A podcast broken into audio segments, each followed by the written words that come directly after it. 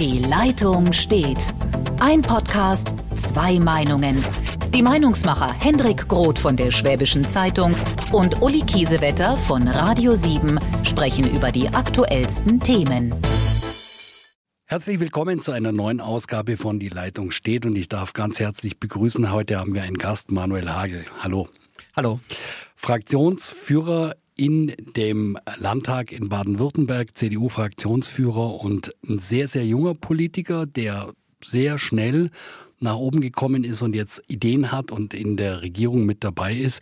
Wir werden gleich drüber reden und ich darf begrüßen Hendrik Groth, Editor at Large, da muss ich noch ganz kurz dazu sagen, was das ist. Das ist ähm, jemand, der als Chefredakteur ein paar andere Aufgaben übernimmt, unter anderem ja, Nicht mehr Chefredakteur, nicht mehr Chefredakteur, sondern ich tatsächlich podcasten wir, aber ich konzentriere mich aufs Bodensee Business Forum und auf unsere Spendenaktion in Kurdistan, sprich im Nordirak. Jetzt haben wir die Begrüßungsrunde durch und wir haben eine sehr, sehr ernste Lage in der Ukraine. Wir hören gerade aktuell, dass da die russische Armee sich konzentriert, um jetzt möglicherweise massiv äh, den Osten des Landes anzugreifen. Und wir haben natürlich eine riesige Flüchtlingsbewegung, wie wir sie seit fast dem Zweiten Weltkrieg nicht mehr hatten. Und diese Flüchtlinge kommen natürlich auch nach Baden-Württemberg. Manuel Hagel, es gibt da Gespräche und es gab Gespräche zwischen Bund und Land. Wie sieht da aktuell die politische Arbeit aus? Vielleicht auch mal für die Leute draußen, damit die mal so mitbekommen, vor welchen organisatorischen Problemen man da steht? Ich glaube, es hat zwei Komponenten. Es ist einmal eine organisatorische Frage und zum Zweiten aber auch eine menschliche Frage. Von daher brauchen wir in der Antwort Herz und Verstand. Ähm, ich würde, wenn ich darf, mit dem Herz beginnen, weil ich glaube, dass uns der 24.2. als Tag, also der Tag, wo der Überfall begann, noch sehr, sehr lange in Erinnerung bleiben wird. Vielleicht ist es so ein Tag wie 9-11, wo viele von uns nur wissen, wo waren sie an dem Tag, wie waren die ersten Bilder, die man gesehen hat, wie waren die ersten Eindrücke. Bei mir selber wird es auf jeden Fall so sein. Ähm, sie wissen es ja, ich komme aus Ehingen, fast nicht ganz groß. An dem 24.02. habe ich morgens meinen Sohn in den Kindergarten gebracht. Und wie es in Ehingen üblich ist, alle Kinder sind verkleidet, die Erzieherinnen auch. Also haben morgens verkleidete Erzieherinnen freudig Kinder in Empfang genommen. Und ich weiß nur genau, als ich dann heimkam und ich das erste Video gesehen habe, Twitter, auch da war in Mariupol ein Kindergarten zu sehen. Nur zwei Flugstunden von uns entfernt. Auch dort haben Kindergärtnerinnen Kinder in Empfang genommen. Nur haben alle geweint, anstelle von gelacht und die Eltern haben ihre Kinder auch nicht verkleidet, sondern haben ihre kleine Kinder einen Aufkleber auf der Rucksack gemacht mit Handynummer der Eltern und vor allen Dingen der Blutgruppe. Ich glaube, allein diese zwei Bilder beschreiben die Dramatik dessen, was da auch passiert ist, was für die Generation meiner Großeltern, mein Opa war im Krieg in Russland, ähm, Erlebnis war, was für die Generation meiner Eltern immer Befürchtung war mit kaltem Krieg, was für meine Generation Geschichte war. Krieg in Europa ist jetzt wieder Realität. Von daher glaube ich nicht so sehr, dass wir vielleicht in einer Zeitenwende jetzt auch sind. Vielleicht sehen wir nur die Realitäten klarer, wie sie vorher schon waren.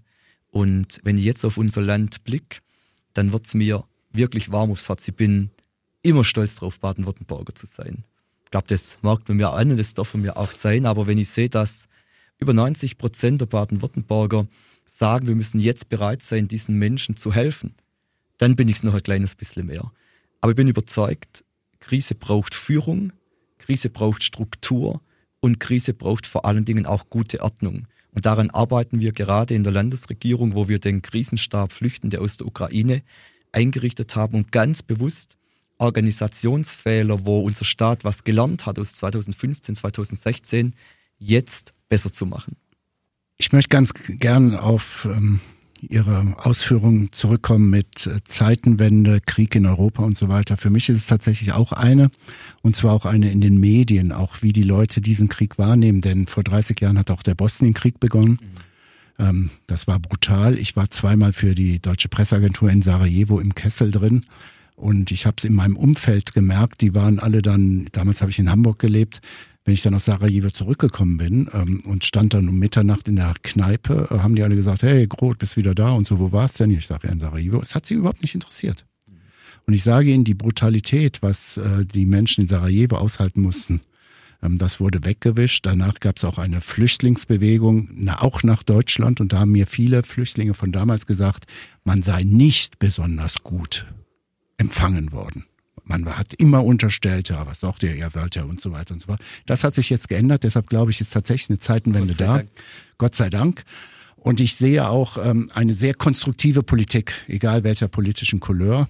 Ähm, sehr schwierig ist, was Uli Kiesewetter zu Beginn gesagt hat, was passiert mit einer großen Offensive und so weiter in Berlin. Das ist mein Eindruck. Und wenn man mit Kollegen in Berlin spricht, ähm, das ist jetzt vielleicht nicht richtig für einen Podcast mit einem hohen CDU-Mandatsträger, aber diese in der Ampelkoalition scheint es nicht zu krachen, aber klare ähm, unterschiedliche Meinungspositionen zu geben, schwere Waffen an die Ukraine, ja oder nein. Ähm, Baerbock als Außenministerin hat, sie, hat es gefördert. Die Grünen fordern schwere Waffen für die Ukraine. Und es scheint so, dass einige SPD-Leute inklusive des Kanzlers da wieder bremsen, um einen möglichen Gesprächskontakt offen zu halten. Ich will sagen, wir werden die nächsten Tage tatsächlich zu einer Entscheidung kommen müssen in Deutschland. Wie haben wir es denn mit dem Krieg? Äh, wollen wir tatsächlich die Ukrainer massiv so unterstützen, wie sie es brauchen, wie es viele andere Länder gesehen haben? Oder halten wir uns zurück mit vielleicht noch immer noch dieser Russland-Romantik, die wir in den letzten 30, 40 Jahren hatten? Ich finde, das ist eine Frage der Glaubwürdigkeit unseres Landes und ich finde auch, Frau Baerbock hat recht. Ähm, wenn uns das, was wir sagen, ernst ist, dann finde ich, müssen wir jetzt auch schweres Kriegsgerät in die Ukraine liefern. Es macht keinen Sinn zu sagen, die Ukrainer verteidigen heldenhaft die Werte der Demokratie, die Werte von Freiheit, die Werte von Rechtsstaat. Um dann aber zu sagen, eure Bitten, die interessieren uns nicht. Die ersten Waffenlieferungen, sie kamen, aber zu spät. Sie waren auch eher peinlicher Natur, wenn man sieht, dass einige Waffen auch bereits begonnen haben zu schimmeln in ihre Verpackungen. Und wenn jetzt uns die Verteidigung unserer Werte auch in der Ukraine ernst ist, dann müssen wir auch schweres Kriegsgerät in die Ukraine liefern, wie es die Bundesaußenministerin auch getan hat. Ich möchte auch eines noch sagen, ich glaube, diese Krise ist viel zu groß für billigen Parteienstreit und ähm, Streit und Gezänk unter den Parteien. Ich glaube, das ist jetzt im Moment eher was für Leute, die sich eher nicht qualifizieren, auch Politik zu machen, weil ich glaube, jetzt geht es darum, auch als Land zusammenzustehen. Auch aber als was, Europa. Genau. Auch als Europa. Aber was ich durchaus feststelle, ist, dass der weite Teil Europas viel entschlossener handelt, viel entschlossener auftritt und entscheidet. Macron in Frankreich, zum Beispiel auch die Italiener, Spanier ähm, und viele, viele andere, als wir das tun. Und das stelle ich schon fest, dass ähm, unsere Republik zunehmend isolierter wird in Europa. Und deshalb sollten wir jetzt auch das tun, was viele andere große Staaten seit Wochen tun, ähm, auch diese Waffen in die Ukraine zu liefern und die Ukraine auch zu befähigen, sich selber ähm, auch zu verteidigen. Ich glaube, das tut jetzt Not und Olaf Scholz hat ja vor der Wahl gesagt, wer bei ihm Führung bestellt, bekommt auch Führung. Im Moment wirkt es auf mich etwas nach Lieferschwierigkeiten. Wenn ich das zusammenfassen darf, dann würden Sie aber unterschreiben und würden sagen, alles tun, wirklich alles tun, was der Ukraine hilft, außer den Kriegseintritt zu riskieren. Ist das die Position? Ja, mit zwei Adjektiven, verantwortlich und überlegt. Ähm, ich glaube, wir dürfen uns in der Hitzigkeit der Stunde ähm, auch nicht zu hitzigen Entscheidungen ähm, hinreißen lassen. Wir müssen die Dinge schon zu Ende denken. Ähm, und deshalb glaube ich, muss eine direkte Kriegsbeteiligung ähm, von Deutschland vermieden werden, generell auch von der NATO. Ähm, Deutschland darf nicht Kriegspartei sein, aber machen wir uns nichts vor. Wir sind in dieser Frage nicht unparteiisch. Wir sind parteiisch und zwar auf der Seite der Ukrainer und auf der Seite all jener, die in der Ukraine dieses Land im Moment verteidigen. Und dann sollten wir uns auch parteiisch verhalten und die unterstützen. Also passive Kriegspartei. Wie bitte? Passive Kriegspartei. Kriegspartei würde ich nicht sagen, aber wir sind parteiisch in der Frage, welche Werte für uns gelten. Und ähm, in dem Moment kämpft hier auch, kämpfen zwei Systeme gegeneinander. Autokratie und Demokratie. Und ich finde, in der Frage darf es für uns, auch mit unserer deutschen Geschichte, kein Wanken geben, dass wir ohne Wenn und Aber auf der Seite der Demokratie stehen. Ich würde sogar noch ein bisschen extremer kommen. Also was heißt extremer? noch mehr zuspitzen. Ich glaube, wir sind über die Autokratie schon fast hinaus. Wir mhm. bewegen uns mhm. massiv in den Totalitarismus. Absolut. Ähm, Defin und definitiv, diese ja. Historische Vergleiche sind immer schief. Ähm, aber in letzter Zeit kommen immer häufiger mal Vergleiche zwischen Putin und Stalin. Und ähm, die Menschenverachtung, wie Menschen verheizt werden, sei es in Tschetschenien, sei es in Aleppo, sei es jetzt in der Ukraine, ist sehr wohl vergleichbar mit sehr, sehr vielen Handlungen, die Stalin wirklich zu verantworten hatte. Ihr habt dieser Tage ein Buch gelesen über Konrad Adenauer, wo er 1952 in der UdSSR war. Gott, Sie sind Historiker, ähm, ja. Sie können das ähm, kundiger beschreiben als ich, wo mir zwei Dinge total in Erinnerung blieben. Zum einen, damals war das Bundeskabinett dabei und hat ja in dieser ähm, Kapelle ähm, vor sozusagen dem Kreml auf Knien gebetet, während er verhandelt hat. Das, glaube ich, zeigt die ganze Dramaturgie. Aber zweitens, bei den Besprechungen damals im Kreml wurde ja der Bundesrepublik angeboten, Konrad Adenauer, eine deutsche Einheit ähm, unter zwei Bedingungen. Kein Beitritt zur Europäischen Gemeinschaft, kein Beitritt zu NATO. Und Konrad Adenauer hat das damals abgelehnt im Deutschen Bundestag mit dem Satz am Ende, wir wählen die Freiheit. Und ähm, also sozusagen die Geschichte zu diesem Satz auch nochmal verinnerlicht hatte, finde ich, um nichts anderes geht es jetzt auch, weil der Feind von Putin ist nicht die Ukraine. Der Feind von Putin ist auch nicht die Europäische Union oder die NATO, das sollten wir uns auch von russischer Propaganda nie einreden lassen. Der Feind von Putin und seinen ihn tragenden Oligarchen ist Demokratie, ist Rechtsstaatlichkeit und Freiheit und gar nichts anderes. In dem Zusammenhang haben Sie mit Ihrem rheinland-pfälzischen Kollegen in der letzten Woche in der Welt äh, einen Meinungsbeitrag veröffentlicht über eine Dienstpflicht. Ähm, war sehr interessant zu lesen. Ich war am Wochenende bei den Königsbronner Gesprächen zur Sicherheitspolitik von Ihrem Parteifreund Roderich Kiesewetter. Der übrigens auch schon hier war. Genau. Ähm, Guter Mann. Da haben wir aber, da war unisono von den Militärexperten, ey Leute, da müsst ihr uns mal sagen, wie lange die Dienstpflicht sein soll. Und das habe ich auch in Ihrem Artikel vermisst, denn äh, zwölf Monate reichen bei der Technologie der Bundeswehr oder zukünftiger Armeen einfach nicht aus. Ähm, an was haben Sie denn gedacht? In ein Jahr. Und zwar eine allgemeine Dienstpflicht für alle in unserem Land. Ähm, und diese allgemeine Dienstpflicht, das ist uns wichtig, nicht zu verwechseln mit der Wiedereinführung der Wehrpflicht, beziehungsweise sie ist ja auch nur ausgesetzt. Ja. Ähm, Im Grunde entspringt dieser Gedanke einer Haltung. Ähm, und unsere Haltung ist diejenige, dass wir sagen, dass wir wollen, dass der Einzelne bereit ist, auch was für sein Land zu tun. In Zeiten vom Kalten Krieg war das die Wehrpflicht. Aber jetzt braucht unsere Gesellschaft und unser Land doch den Einzelnen an viel anderen Stellen. Denken wir an Pflege, ähm, wo wir einen Notstand haben. Denken wir ans Ehrenamt beim Deutschen Roten Kreuz, an Gemeinden, die Unterstützung brauchen oder eben die Bundeswehr. Und das sagen wir, wollen wir, dass sich jeder junge Deutsche ähm, ein Jahr engagiert für dieses Land, um auch danach zu erreichen, das wissen wir ja vom Bundesfreiwilligendienst, das wissen wir aus der Wehrpflicht, dass viele sozusagen dort Fertigkeiten lernen, wo sie sich dann auch darüber hinaus engagieren, zum Beispiel im Bevölkerungsschutz. Zum Beispiel, wenn sie dann eine Ausbildung bei der Bundeswehr machen oder bei den Reservisten dienen. Das glauben wir in der Frage der Haltung und auch in der Frage dessen, was man danach im Leben und im Engagement in unserem Land tut, ähm, sehr, sehr wertvoll sein kann. Der Ukraine-Krieg zeigt zwei Dinge. Also erstens mal hat sich Wladimir Putin komplett verschätzt. Da gab es ja immer die unterschiedlichen Aussagen, ist er Stratege oder ist er nur ausgefuchst? Also so strategisch war das bisher nicht. Viele sagen ja auch, er lenkt von innenpolitischem Versagen ab, weil er ja der russischen Gesellschaft nichts anzubieten hat. Also keine sozialen Leistungen, keine vernünftige Wirtschaft etc. pp. Was mich interessieren würde, ist die hirntote NATO hat auf einmal eine Frischzellenkur bekommen und wir haben, glaube ich, alle, so wie wir hier stehen, gestaunt, wie vereint Europa reagieren kann. Natürlich in einer existenziellen Bedrohung. Frage an Sie, sind Sie eher dafür zu sagen, wir organisieren in Zukunft Sicherheit europäisch, weil wir eigentlich in diesem globalen Kräftemessen überhaupt nur wahrgenommen werden und vernünftig agieren können, wenn wir als Europa reagieren?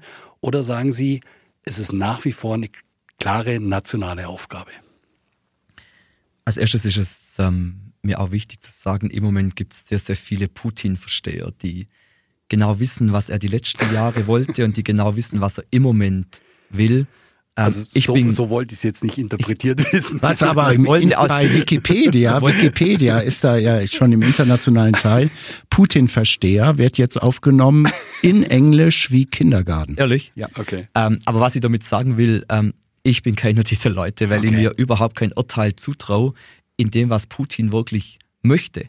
Ähm, weil ich es schlicht nicht begreifen kann von außen. Ja. Aber ich möchte zwei Feststellungen treffen. Ich glaube, was im Umgang mit Autokraten zählt, ist Stärke und ist Härte.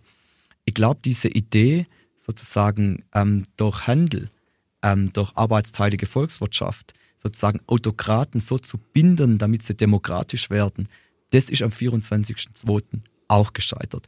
Deshalb brauchen wir zum einen auch eine neue Debatte über Globalisierung. Ähm, ich bin für internationale arbeitsteilige Wirtschaft absolut überhaupt aus der Idee der sozialen Marktwirtschaft heraus. Aber ich finde, wir brauchen auch eine Debatte, wie wir wesentliche Produktionen von Gütern auch wieder zurückholen nach Deutschland und nach Europa, um Abhängigkeiten von autokratischen Staaten zu reduzieren. Ich finde, das hat da nichts damit zu tun, dass man sich abschottet. Ich finde, das hat was damit zu tun, um resilient und vor allen Dingen auch unabhängig zu werden. Ich würde mir wünschen, dass wir diese Debatte auch führen im Nachgang zu diesem Konflikt. Und zweitens finde ich, wir brauchen jetzt eine europäische Föderalismusdebatte in der Frage unserer Sicherheitsarchitektur. Ähm, ich finde, Bevölkerungsschutz muss Sache der Länder bleiben. Ähm, auch die Militärhoheit muss bei der Bundesrepublik bleiben. Aber die Frage der Vernetzung müssen wir völlig neu diskutieren. Nicht jede Armee in Europa muss alles gleich haben. Ich glaube, da müssen wir im Sinne auch der NATO ähm, stärker darüber nachdenken, wer kann welchen Schwerpunkt einbringen. Stichwort auch Cyberabwehr. Ähm, das finde ich, müssen wir tun. Und zum Zweiten, in unserer Aufteilung innerhalb der Bundesrepublik, finde ich, müssen wir auch zwischen den deutschen Ländern den Bevölkerungsschutz viel stärker vernetzen. Wenn ich mit Ehrenamtlichen spreche, THW, Deutschem Roten Kreuz, mit denen wir regelmäßig im Kontakt sind, dann sagen die uns, das Engagement der Mannschaft war super.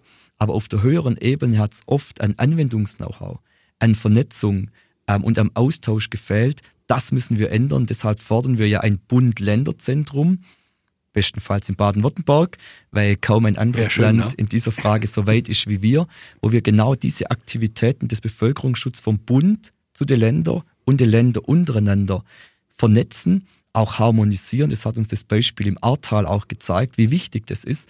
Und genau diesen Gedanke, finde ich, brauchen wir dann auf europäischer Ebene innerhalb der NATO, wo wir schauen, erstens 2%-Ziel, daran müssen wir uns in Zukunft halten und dann schauen, wer kann welchen Schwerpunkt im Sinne einer gemeinsamen Verteidigungsstrategie in der NATO beisteuern. Ich glaube, da gab es schon eine Enquete-Kommission, also da ist Baden-Württemberg ja ganz vorne dabei. Vielleicht für die Leute, die zuhören, einfach nochmal ein bisschen plastisch mit, mit, mit praktischen Beispielen erklären, was bedeutet der Bevölkerungsschutz, wie wir sehen an den Bildern, an den grausamen Bildern, die wir sehen, der ja ganz, ganz wichtig werden kann.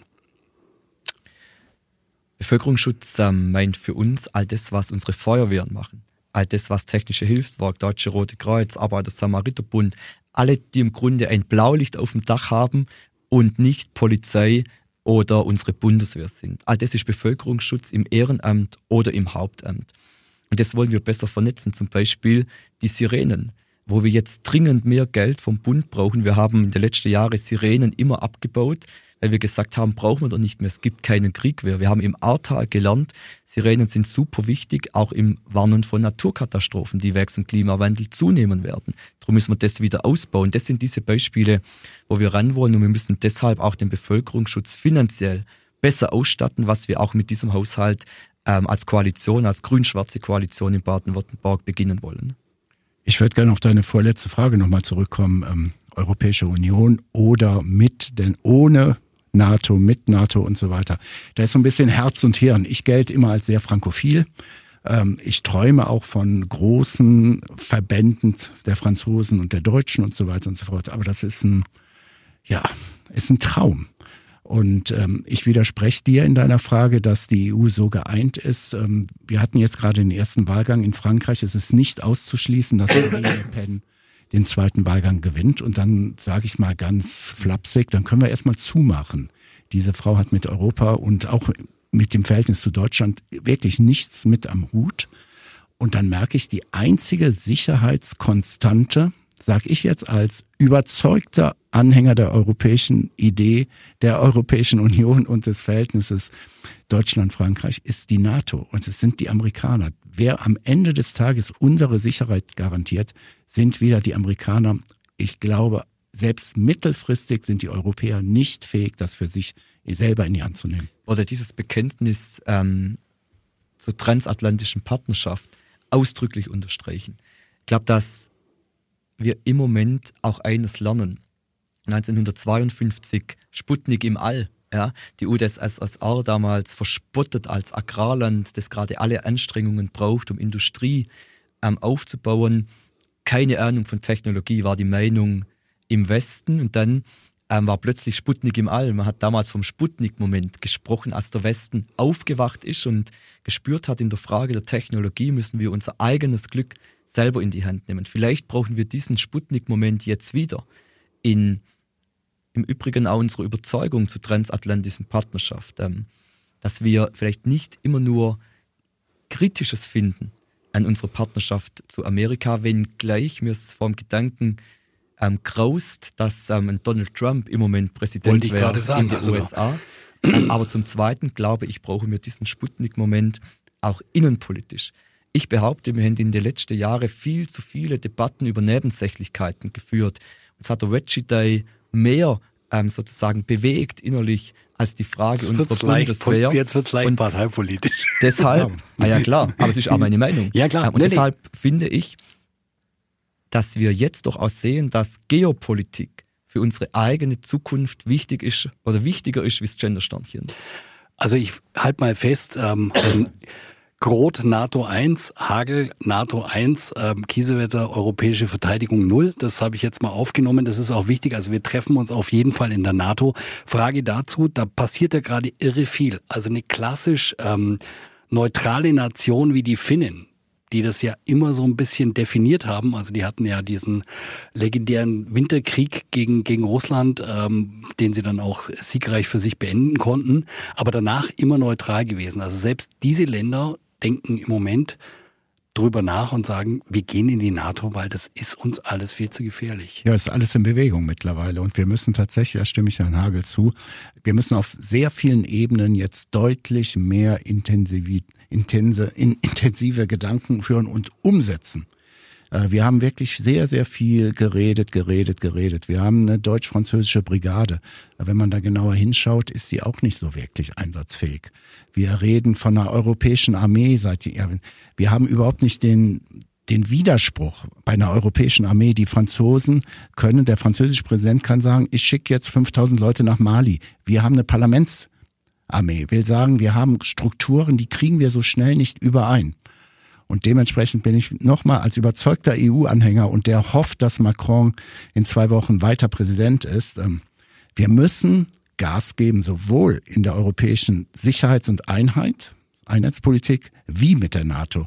Und da ist ganz, ganz viel, wenn wir dann zurückkriegen, da hat ganz, ist vieles falsch gelaufen in den letzten Jahren, an denen die Partei von Herrn Hagel wirklich die Einflussgröße war. Aber es war auch insgesamt in der Bevölkerung niemand, wenn wir jetzt sagen, Russlandversteher und so weiter. Es gab doch einen großen Konsens in der gesamten Bevölkerung, dass wir aufgrund unserer Geschichte und auch der Größe Russlands auch vernünftige Beziehungen, und ich bleibe dabei, wir müssen sie auch haben, dass wir vernünftige Beziehungen zu Russland benötigen.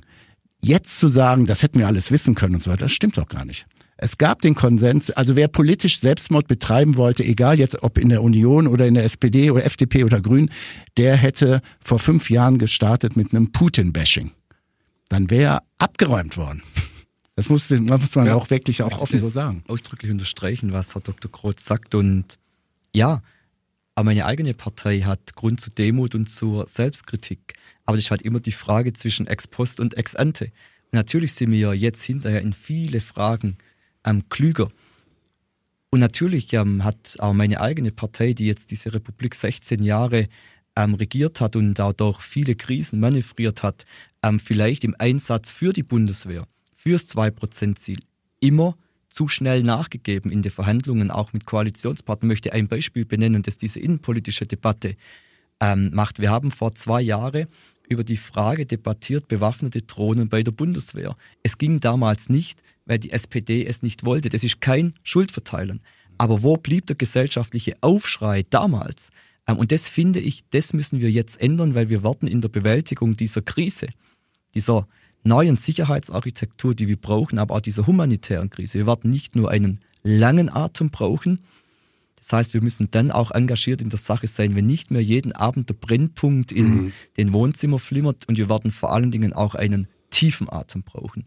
Und diese zwei Eigenschaften, glaube ich, das muss aus der ganzen ähm, Leidenschaft, die jetzt im Moment ähm, auch in unserer Bevölkerung zu spüren ist, wo es mir warm ums Herz wird, das müssen wir uns erhalten, nicht über Tage, sondern über Monate und Jahre.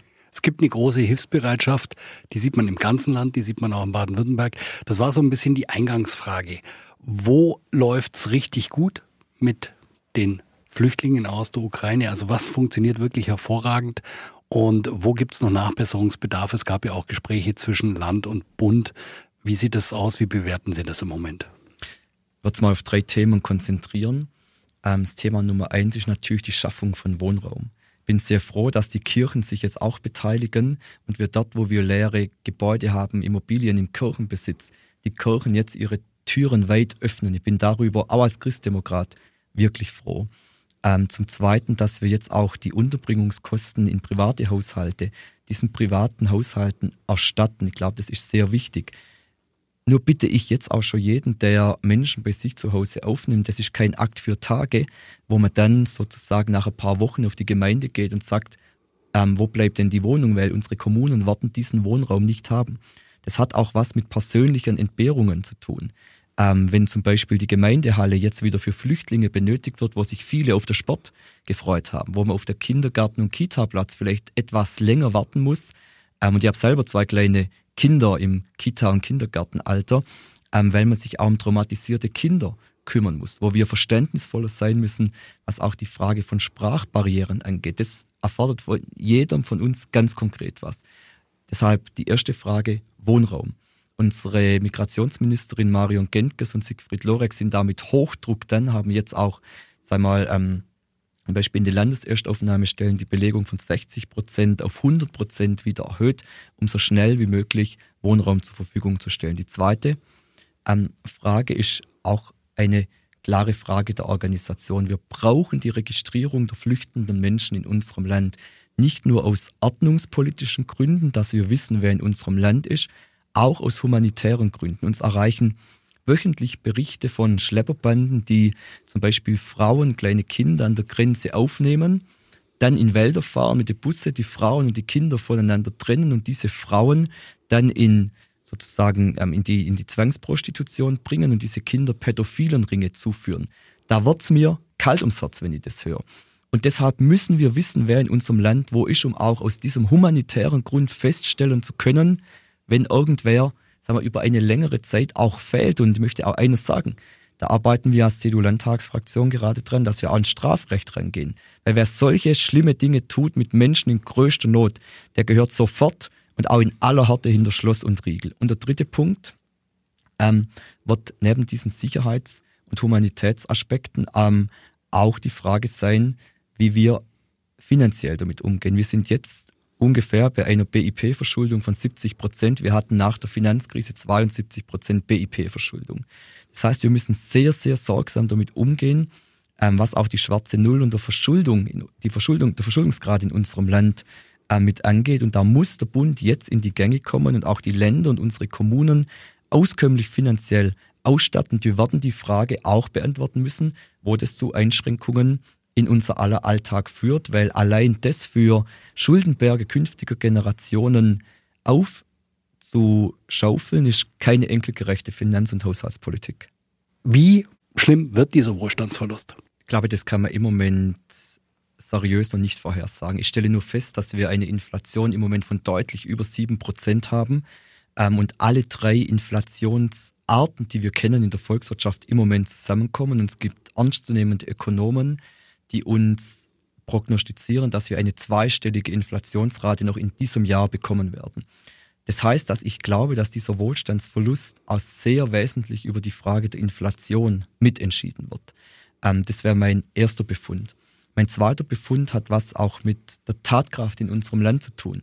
Ich finde, wir sollten wieder deutlich mehr über die Frage reden, wovon wir in unserem Land leben wollen in Zukunft, als über die Frage, wie wir in unserem Land zusammenleben in Zukunft. Das heißt, wir brauchen mehr Tempo. Wir brauchen mehr Tempo bei Planungsbeschleunigung, wir brauchen mehr Tempo bei Genehmigungsprozessen, weil wenn ich heute mit Unternehmen spreche und ich bin jeden Tag fast in meinem Wahlkreis und im Land unterwegs, dann sagen mir viele Unternehmen, wir würden, nur es ist so zäh, es fühlt sich manchmal an wie gefesselt.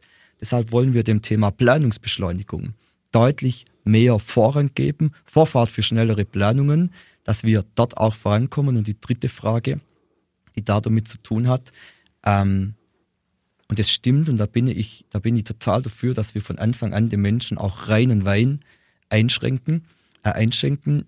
Diese Frage wird natürlich auch entschieden werden, neben der Inflation über die Frage auch der Einkommensentwicklung und auch über die Frage der Kostenentwicklung, zum Beispiel Energiekosten, Mietkosten. Und da finde ich, ist unsere staatliche Aufgabe jetzt auch zu prüfen, wo wir hier Steuerlast senken können, dass das Geld von Anfang an im Geldbeutel der Menschen bleibt und dann am Ende nicht über staatliche Transferzahlungen wieder zu den Menschen kommt. Diese drei Punkte würde ich da konkret identifizieren. Meine Herren, es wird hier zwei Flugstunden entfernt ein Vernichtungskrieg gegen Ukrainer geführt, wo Kinder zusammengeschossen werden, wo Alte zusammengeschossen und wir reden über eine Inflationsrate ob fünf oder sieben oder acht Prozent. Das verstehe ich alles mit Bauchnabel Baden-Württemberg oder Deutschland. Aber Leute, es gibt ganz andere Fragen, die wir uns stellen sollten. Und dementsprechend muss ich sagen, ey, jetzt sehen wir mal zu, dass wir endlich so die Ukraine ausstatten, dass dieser Krieg möglicherweise gewonnen wird. Wenn es so weitergeht, hat am Ende des Tages bleibe ich dabei Putin den längeren Atem. Und dann wollen, dann reden wir nicht mehr über Wohlstandsverluste, weil wir ihn dann auf einmal sehr, sehr habgierig Richtung Baltikum oder Polen sehen werden. Ich möchte in dem Punkt, Herr Dr. Groth, Sie ergänzen, weil ich glaube, beides hängt zusammen. Wenn wir sagen, unsere Werte sind uns was wert, dann müssen wir auch den Menschen in unserem Land sagen, unsere Werte haben auch ihren Preis. Und da bin ich einfach auch dafür, dass wir von vornherein den Menschen im Land auch reinen Wein einschenken und sagen, alles, was wir jetzt tun, wird konkrete Auswirkungen haben. Ich halte nichts von politischer Salamitaktik, dass man sagt, jetzt machen wir mal das, obwohl wir wissen, welche Folgen es hat, aber über die Folgen sprechen wir erst viele Monate später. Das hat doch auch was mit politischer Glaubwürdigkeit zu tun, diese Themen von Beginn an zu benennen. Und ähm, ich glaube, wir sollten eben nicht nur unsere Moral exportieren. Das ist ja Ihr Job. Da sind wir genau. wieder bei, ja, ja, ja, das genau. definiert ja, ja. jeder ein bisschen anders ja, ähm, in der Politik. Ich glaube, wir sollten nicht nur unsere Moral exportieren in der Frage, sondern eben auch ähm, diejenigen Bedarfe, die jetzt in anderen Teilen der Welt, über die wir noch nicht gesprochen haben, wir warten in der prognostiziert uns die IOM in zwei Jahre plus X eine Migrationswelle aus Nord- und Ostafrika erleben aufgrund ausbleibender Getreidelieferungen, die von 80 Prozent abhängig sind ähm, aus der Ukraine und Russland, wo jetzt im Moment kein Bauer die Felder bestellt, weil die im Krieg sind und kämpfen, wo große Flächen ähm, jetzt auch mit Landminen sozusagen gar nicht mehr nutzbar sind. Es wird eine Hungersnot in Nord- und Ostafrika auslösen und da bin ich ein Freund davon, dass wir jetzt schon auch die Frage debattieren, wie gehen wir da damit um und wie schaffen wir da auch Stabilität und Verlässlichkeit in unserem eigenen Land. Volle Zustimmung. Persönlich bin ich da hundertprozentig bei euch. Die Frage nach dem Wohlstandsverlust gibt es, deswegen finde ich es legitim, sie auch zu stellen absolut, und man muss sie auch stellen. Und ich finde, wir wollen wir haben, uns ja mal ein bisschen fetzen. Äh, ja, zu, müssen ne? wir ja, ja, absolut.